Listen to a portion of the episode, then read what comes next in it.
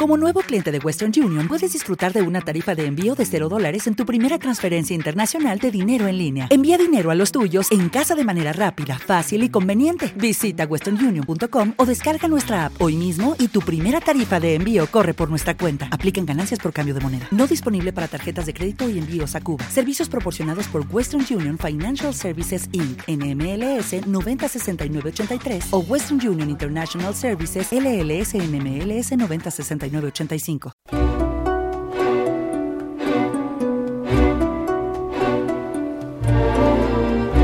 Clásica FM. Tu clásica.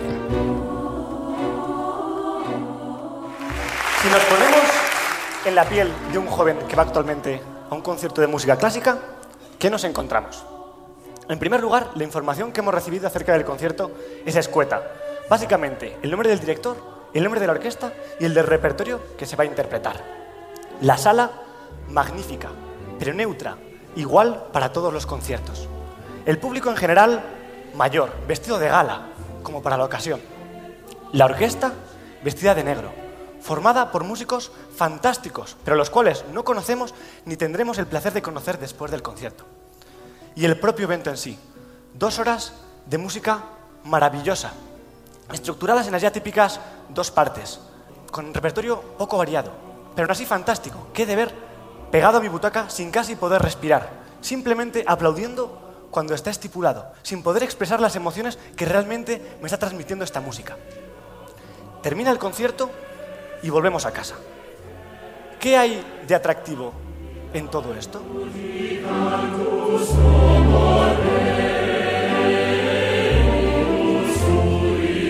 Su nombre es Alejandro Puerta Canta la Piedra, tiene 23 años y ha tenido la oportunidad de contar lo que acabamos de escuchar en TEDx Youth Valladolid hace justo un mes. Su charla se llama La música clásica no es clásica y está dando que hablar. Hoy tenemos la suerte de que esté aquí con nosotros en el ático.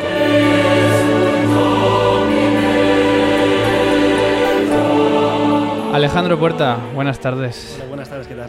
Y muchas gracias por acompañarnos hoy en este programa. Vamos a empezar repasando los problemas que planteas tú, ¿no? En esta introducción de tu charla que tuvo lugar, mm, no sé si me equivoco, el 20 de noviembre. Efectivamente. En Valladolid, TEDx Youth.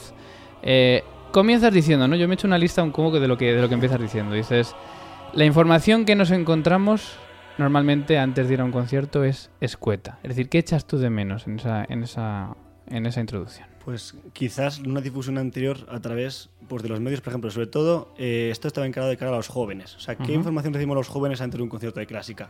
Un señor ya formado, que ya conoce el repertorio, pues ve Quinta de Beethoven y ya sabe a qué va a escuchar, ya sabe por mucho acerca de ella. Pero un joven que va a descubrir lo que es la clásica, ¿qué sabe de ella antes de ir al concierto? Pues prácticamente nada, salvo que lo tenga que buscar por ende. Pero ¿qué pasaría si por el contrario a través de las redes sociales o a través de unos vídeos cortos a explicar un poco lo que es el repertorio? Pues o sea, de- preparar previamente al mm, público potencial que puede ir a ese concierto. Claro, ¿no? efectivamente. Dices, una sala neutra, ¿no? Que podría valer, valer para cualquier cosa. ¿Qué quieres decir con esto? Sí, mira, además eh, coincide que estudio arquitectura, Ah, claro. entonces el tema espacial sí que lo tengo bastante latente, pero sí que el, el hecho de cómo puede ser que todos los conciertos, sea cual sea su característica, bien sea un concierto más serio, un concierto de niños, un concierto, incluso un concierto de Bach que pueda hacer un dúo, o un concierto de una sinfonía de Mahler que pueda haber ciento y pico, ¿cómo puede ser que tengamos el mismo espacio? Pues seguramente, igual que pasa en los conciertos de rock, en los conciertos de cualquier tipo de música, hay que se adapta el espacio al artista. Por este caso podría ser algo parecido. Si se va a tocar una sinfonía de uno o se va a tocar un concierto, pues quizás el adaptar este espacio sea un hecho más, también acústicamente a la hora de funcionar. No funciona igual una sinfonía enorme de ciento y pico músicos que, que un dúo. Entonces, quizás adaptar los espacios también al- a la propia ¿Y música. crees que hay que ir un poco más allá incluso y buscar otros espacios? Es decir, no solo hacerlo a medida, sino mm, salirse de los auditorios. Desde luego, desde luego. Sí que lo mismo depende del tipo de concierto, porque sí que lo que te da un auditorio es una buena acústica, el poder escuchar todo y te vas a otros espacios donde la acústica es peor y sí que es verdad que el, que el sonido es otro. Pero de cara a traer a, a- a gente, a traer a otros públicos, a traer a los jóvenes, que quizás no entiendan tanto de armónicos y no entiendan tanto de este tipo de, de cosas específicas, quizás sí que sería buena idea sacarlo y, y sacarlo a la calle, porque al fin y al cabo la música forma parte de, de todos y, y en cualquier lugar puede estar presente.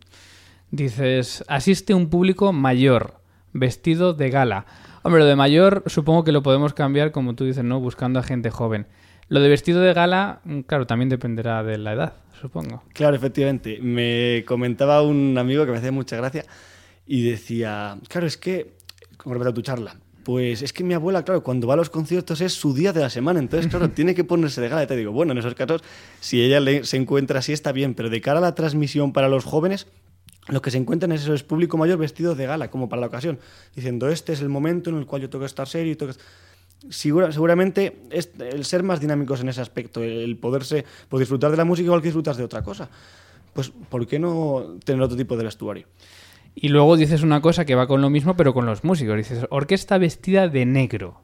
Em, ¿Crees que hay que quitarse el traje para, para salir a un escenario? Estamos en, lo mismo. Todo yo creo que de- depende un poco del contexto. Eh, la crítica viene un poco a que ya de por sí se tenga que vestir de negro en los conciertos.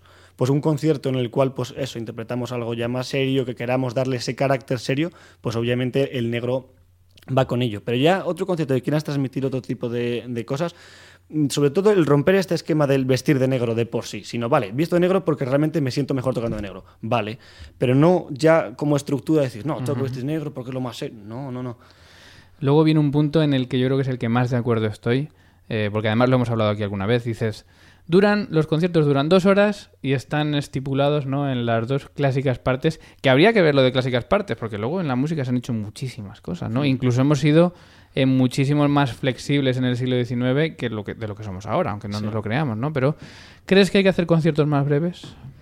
Sí, conciertos más breves y también conciertos diferentes en cuanto a repertorio. Normalmente nos encontramos ya de por sí, salvo que tengamos una obra grande, una sinfonía, una novena de Beethoven o un Mahler, tal, nos encontramos una primera parte, obertura, concierto solista, segunda parte, sinfonía. ok.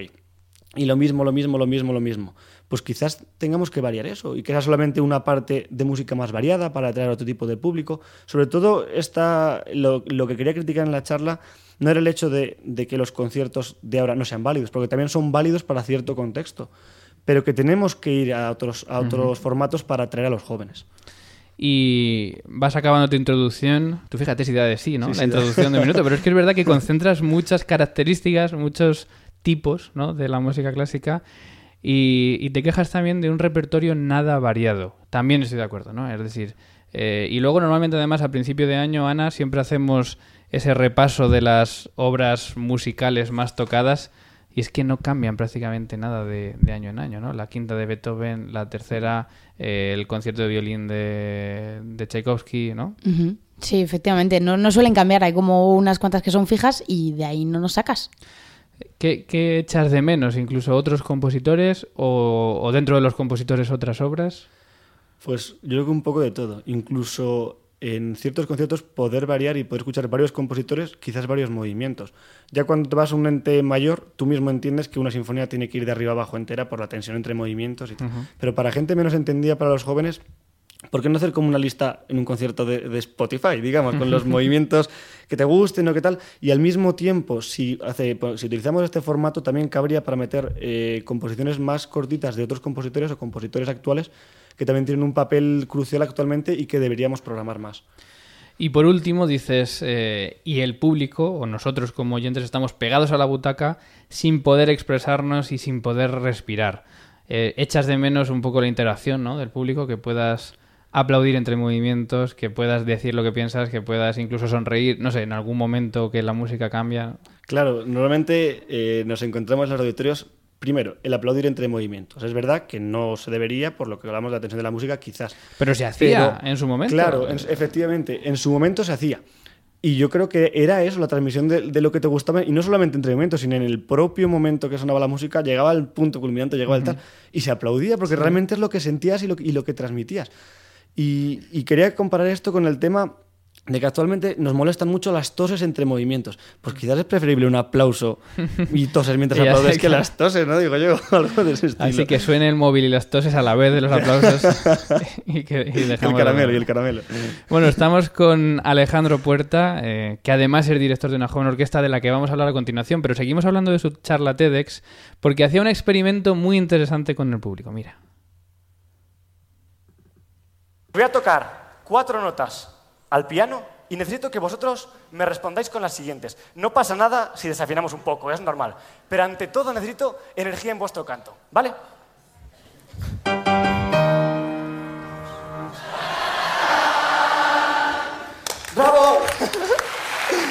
Bueno, ahí te quedaste, ¿no? No sabías cómo iban a reaccionar, claro, porque eso no estaba preparado. Claro, efectivamente, yo llevaba, digo, bueno, ¿y si, y si no me responden? ¿Qué hago?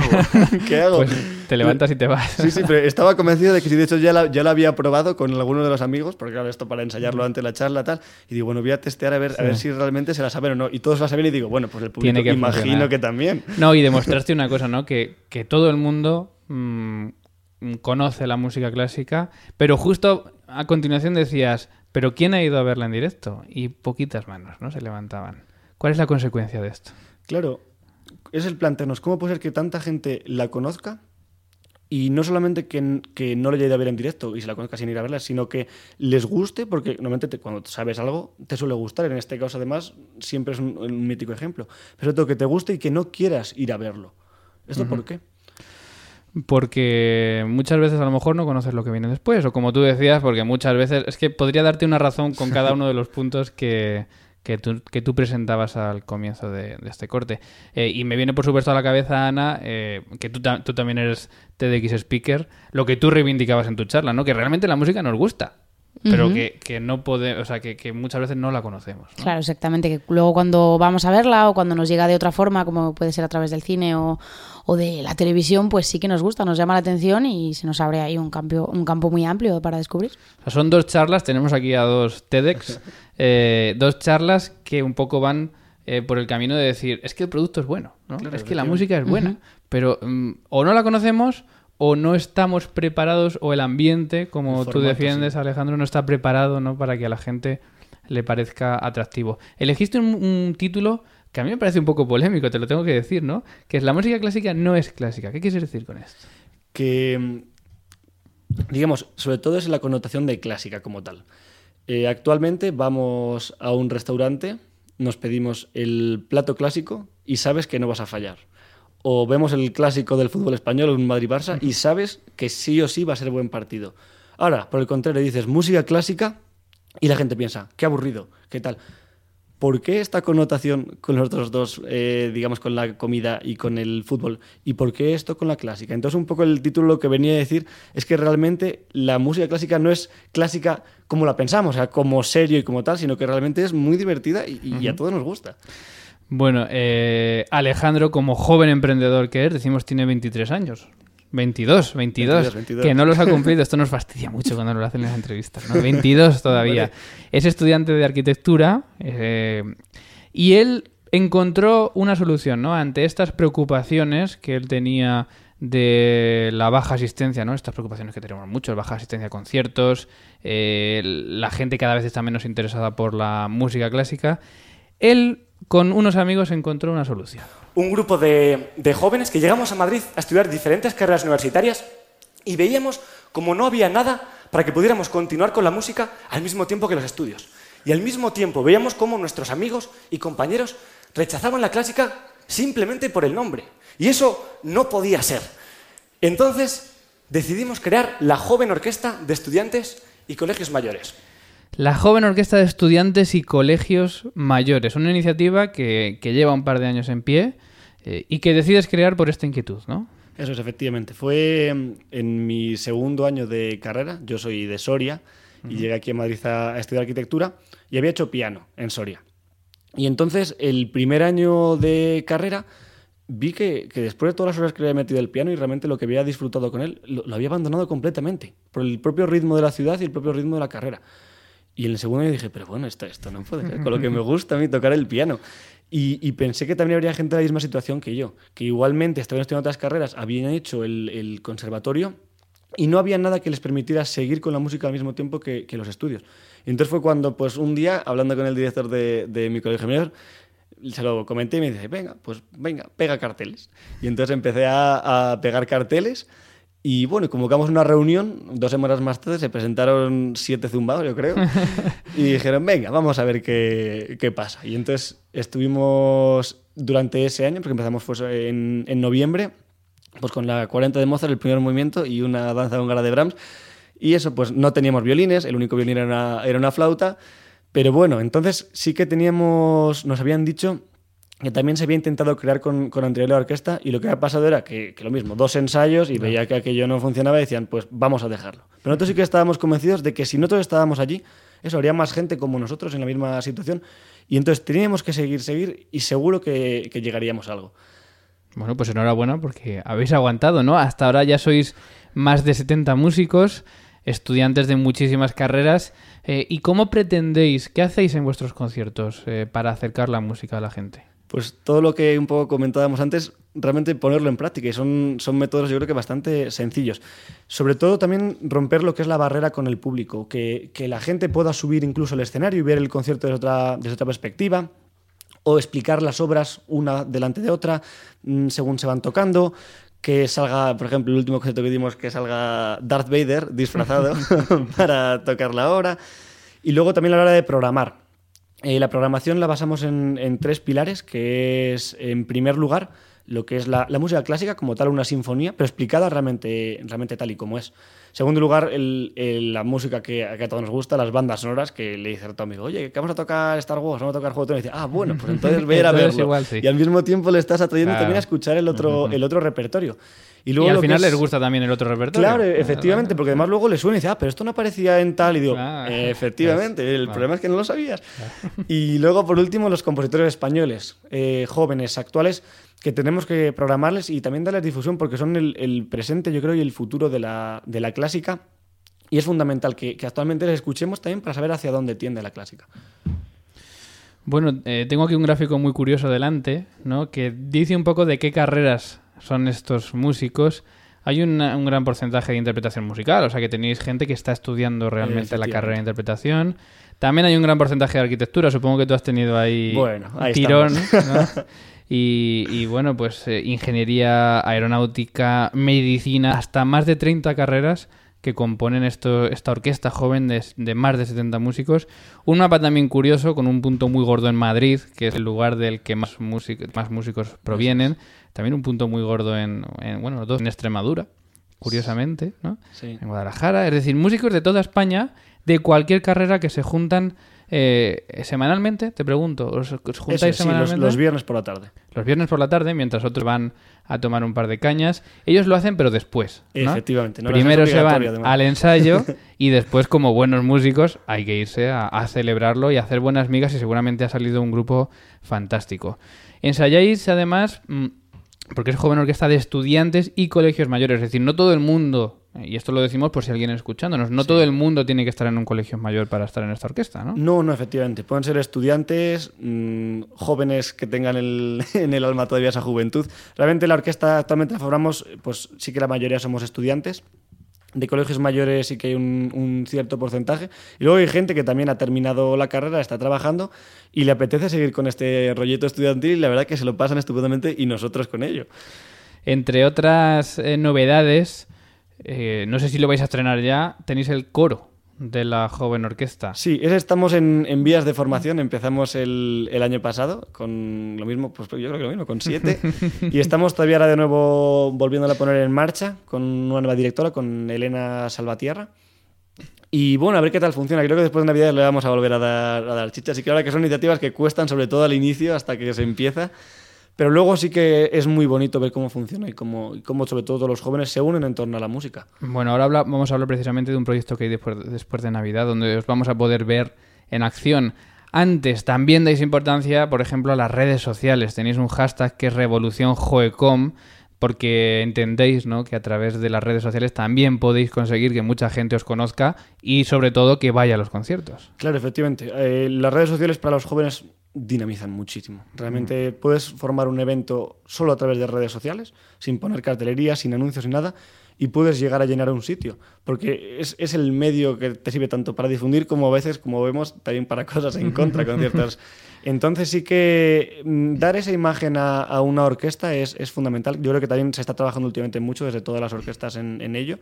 Pero sí que utilizamos nosotros el hashtag este de Revolución Joycom para no compartir lo típico de tenemos concierto tal día o tocamos tal, sino también un poco lo que es el, el día a día de la orquesta con un poco tonterías o cosas que hacemos dentro obviamente del ambiente. Sí. Pero sí que se vea que, que una orquesta no es aburrida, sino que también tenemos nuestras diversiones que somos jóvenes al fin y al cabo y nos encanta la música y compartirla con el resto de jóvenes. Y casi no hemos hablado de ti al final. Eh, tú eres pianista, estás estudiando dirección de orquesta, estás al frente de la dirección musical de esta orquesta. Eh, ¿Cómo te planteas? Porque además también eres arquitecto. ¿Tú te quieres dedicar a la música o te quieres dedicar a la arquitectura? Pues la verdad que cada vez, aunque creo que me están escuchando mis padres, cada vez creo que me, me quiero dedicar más a la música. La verdad es que en- encuentro más en la música que en la arquitectura, que también es preciosa. Realmente son mis dos pasiones.